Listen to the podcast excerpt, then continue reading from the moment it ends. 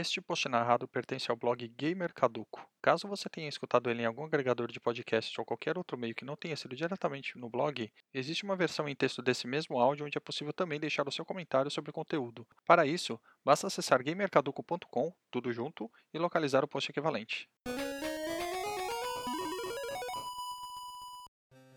Saudações, meus caros! De volta com a Maratona Sonic aqui no Gamer Caduco. Eu continuo seguindo a ordem em que os títulos da série foram lançados, então está na hora de falar de um jogo lançado para as plataformas de 8 bits da SEGA, que é o Sonic the Hedgehog Chaos, ou simplesmente Sonic Chaos, ou ainda Sonic e Tails, como ele é conhecido no Japão. O jogo foi lançado no último trimestre de 1993, saindo primeiro para o Master System e depois para o Game Gear. Vale dizer que era uma época onde o Mega Drive já estava em destaque no mundo todo, o que acabou fazendo com que muita muita gente deixasse o título passar. O desenvolvimento do jogo ficou por conta da Aspect, a mesma empresa que desenvolveu a versão 8 bits de Sonic 2, entre outros ótimos jogos que comentei no post sobre ele. Eu confesso para vocês que jogar para essa maratona não foi a minha primeira experiência com Sonic Chaos. Eu já tinha jogado ele antes, porém como eu ainda não tinha o cartucho para nenhuma das plataformas da época, eu acabei jogando em emuladores. Lembro que foi em uma daquelas noites que a gente vê uma lista enorme de jogos, experimenta vários deles, mas acaba não jogando nenhum para valer. Daquele jeito que a gente larga na hora que perde uma vida, ou quando a tela de continue aparece, ou mesmo depois de passar algumas fases imaginando que vai levar a sério o jogo em algum momento do futuro. Quem nunca passou por isso, né? Eu lembro que na época eu estranhei o fato dos dois primeiros atos da primeira fase serem extremamente curtos. Se você é do tipo ansioso que joga Sonic correndo desenfreadamente, vai ficar com essa impressão também.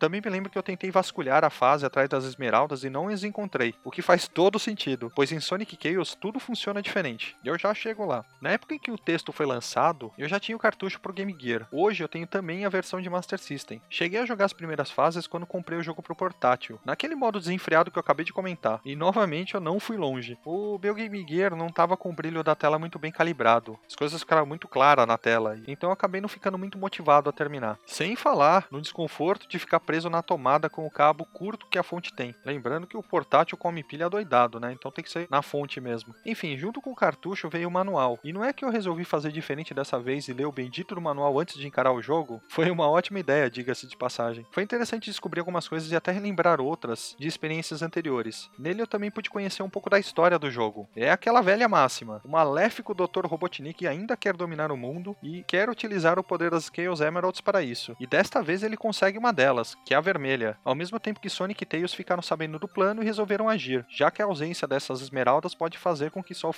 Island acabe afundando junto com toda a sua população. Plot simples, né? Mas é isso que a gente espera de um jogo da franquia: salvar bichinhos fofinhos e recuperar esmeraldas do caos. Tô errado? Acho que não, hein? Bem, resolvi começar a jogatina logo depois de ler o manual, e logo de cara o jogo te dá a opção de escolher entre Sonic e Tails para seguir com a aventura. As diferenças entre os dois personagens estão descritas no próprio manual, ou seja, foi ótimo ter feito a leitura. Ainda mais porque ocorrem mudanças significativas. Jogar com Tails é o equivalente a jogar no nível Easy, pois ele já inicia com 5 vidas extras, duas a mais que o Sonic. Além disso, ainda temos 3 continues disponíveis, enquanto o Sonic começa sem nenhum. Fora tudo isso, ainda tem a vantagem de poder voar por aproximadamente 6 segundos com o Tails. Outro detalhe é que a raposinha não precisa procurar pelas esmeraldas do caos. Eu não entendi muito bem o motivo disso dentro da história do jogo, mas tudo bem. Mais por fim do post, eu conto a minha experiência jogando com Tails, já que eu escolhi o Sonic para minha primeira aventura. Já a raposinha ficou para o segundo gameplay completo. De cara, é perceptível que houve uma melhoria gráfica em relação a Sonic 2, e já contava com melhorias em relação ao primeiro jogo de 8 bits da franquia. O personagem ganhou uma repaginada em seus sprites, e o próprio cenário está um pouco mais detalhado, respeitando, claro, os limites dos consoles. Mas talvez tenham forçado um pouco o hardware do Master System, pois o jogo apresenta slowdowns em diversos momentos, principalmente dentro d'água. Mesmo que eu não me incomode muito com isso, acabei percebendo, mas eu deixei passar e fui até o fim sem resmungar, ou pelo menos muito, né?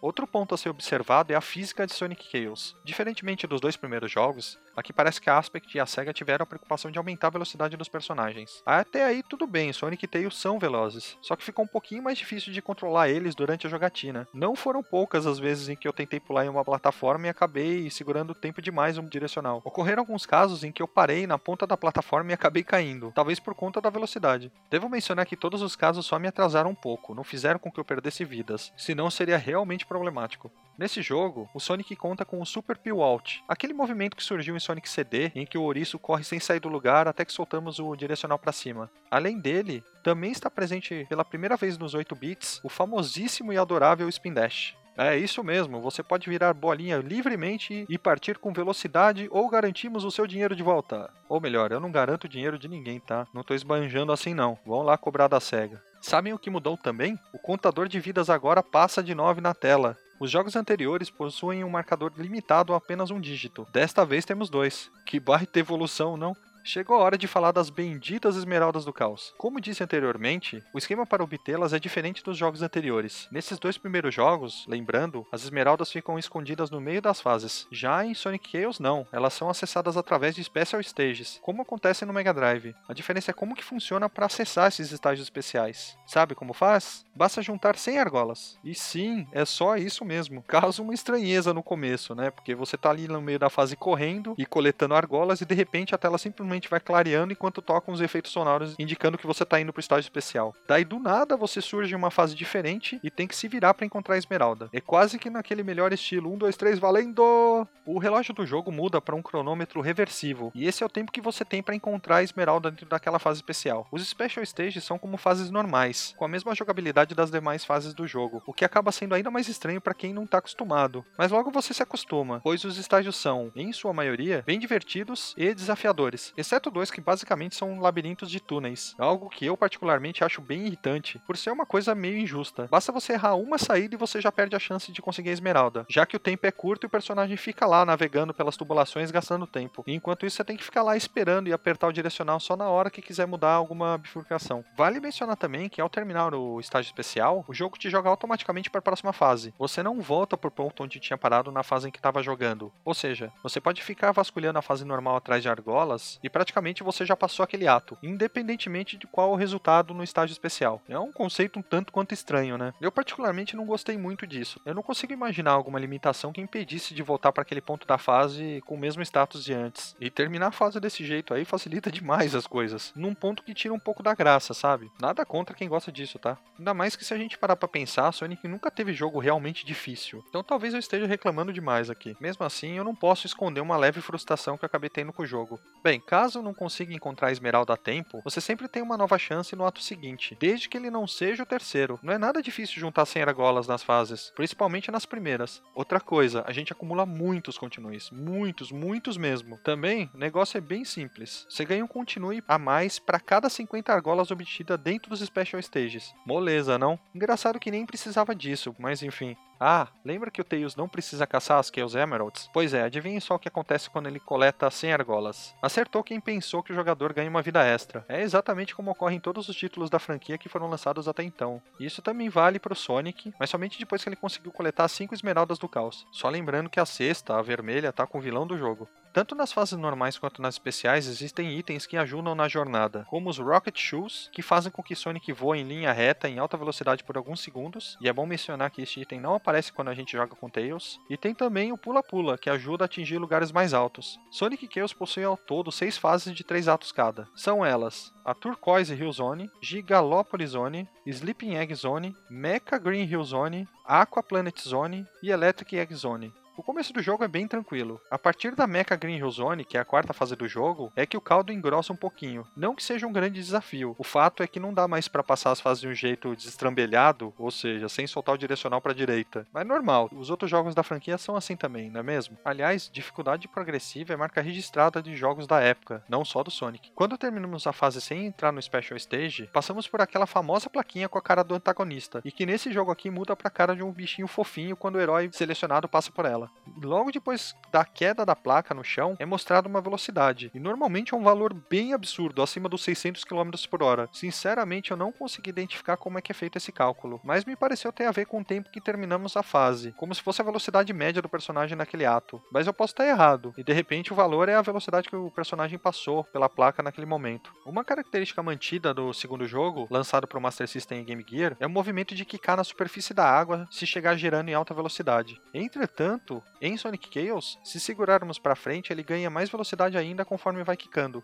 Essa mecânica de quicar acabou sendo mantida em jogos futuros da série, mas vamos fingir que esses jogos ainda não foram lançados até chegar a vez deles na maratona. Falando agora sobre a parte sonora, as músicas de Sonic Chaos foram compostas por Kojiro Mikusa, que futuramente participou de outros títulos do Sonic para as plataformas de 8 bits. A trilha é bem variada e interessante, mas na minha humilde opinião ficou um pouquinho atrás dos outros jogos que já haviam sido lançados até então. Aliás, falando em músicas, existe um pequeno glitch que ocorreu comigo duas vezes, onde eu cheguei na batalha contra o chefe com invencibilidade, o jogo mudou para música tema dos chefes e quando a invencibilidade acabou, ele voltou para música da fase e não para música do chefe. Eu sei, não é algo que vai matar alguém, mas é algo que eu preciso relatar, né? É, é o tipo de coisa que tá mais para engraçado do que para qualquer outra coisa. Os chefes seguem o mesmo padrão de Sonic 2 de 8 bits, ou seja, enfrentamos máquinas criadas pelo Dr. Robotnik e não o próprio. A gente encara o cientista malvado apenas na última batalha do jogo. Em todos os confrontos dá para pegar uma macete rapidinho e vencer. Talvez você acabe morrendo uma outra vez, meio que por desatenção mesmo. Só que a gente ganha tanta vida ao longo da jogatina que nem tem com o que se preocupar.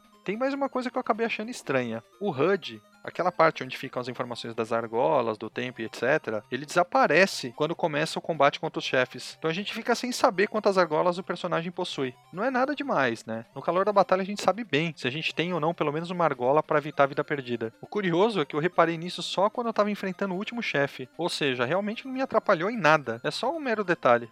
Bem, falando agora sobre a jogatina com o Tails, é impressionante como tudo fica ainda mais fácil, principalmente depois de terminar o jogo com o Sonic e ter em mente toda a experiência para passar meio que linha reta sem a preocupação de ficar procurando pelas esmeraldas. Como já foi dito, o Tails pode voar nesse jogo, porém os controles são diferentes do que a gente está acostumado no Mega Drive. Para iniciar o voo, devemos segurar para cima no direcional e apertar qualquer botão. Depois disso, a gente pode esquecer dos botões e controlar livremente com o direcional. É um pouquinho estranho para quem está acostumado com a mecânica dos 16 bits, aquela de ficar apertando o botão insanamente para se manter no ar e para ficar ganhando altitude. Mas no fim das contas, se parar para pensar, essa de Sonic Chaos é até mais fácil, talvez seja um padrão até melhor. Definitivamente não precisamos do voo como facilitador para terminar o jogo, já que além disso tem toda aquela mamata que eu já falei antes, como o fato de não precisar entrar nos estágios especiais, ter 5 vidas por padrão e mais 3 continues, além de ganhar mais vidas ainda quando coletamos 100 argolas. Moleza, não? Dá para terminar o jogo com Tails em meia hora tranquilamente. Como é de se esperar, existem diferenças entre as versões de Master System e de Game Gear. A primeira delas é bastante óbvia, que é a resolução. No portátil ela é menor e alguns sprites acabam sendo aumentados, da mesma forma que ocorre nos dois outros jogos de 8 bits já analisados aqui na maratona. Outras diferenças que podem ser facilmente notadas são as telas de introdução e de final de cada estágio. Isto porque o Game Gear pode apresentar mais cores que o console de mesa. Pois é, acreditem.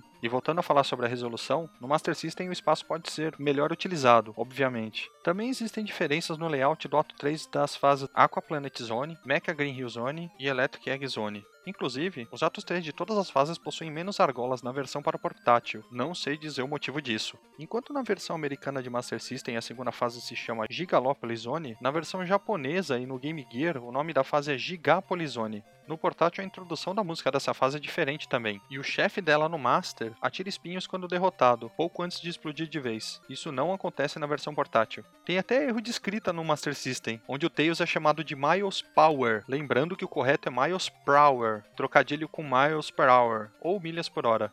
Há diferenças entre as versões regionais no Game Gear também, como o nome do Dr. Robotnik estar como Eggman, algo esperado, já que no Japão ele sempre foi conhecido por esse nome. Além disso, existem layouts diferentes em algumas fases, onde algumas fases é utilizado o layout do Master System e outras são ainda diferentes. Vão imaginando o tamanho da bagunça. A parte boa é que temos aí três ou quatro jogos quase diferentes para jogar, embora eles sejam quase iguais no fim das contas. E eu fui quase feliz nessa frase. Bom, depois dessa, acho que tá chegando a hora de encerrar o post, não? Mesmo que Sonic Chaos seja um jogo fácil e curto, além de ter alguns pequenos problemas que eu relatei ao longo do post, eu recomendo muito a jogatina. É sim uma delícia de jogo. Talvez não um título imperdível, mas um que pelo menos vale a pena de ser conhecido. Então eu repito, recomendo muito. Galera, é isso. Espero que tenham gostado do post. Obrigado a todos por continuar acompanhando a jornada da Maratona Sonic e até o próximo post. Grande abraço. Fui!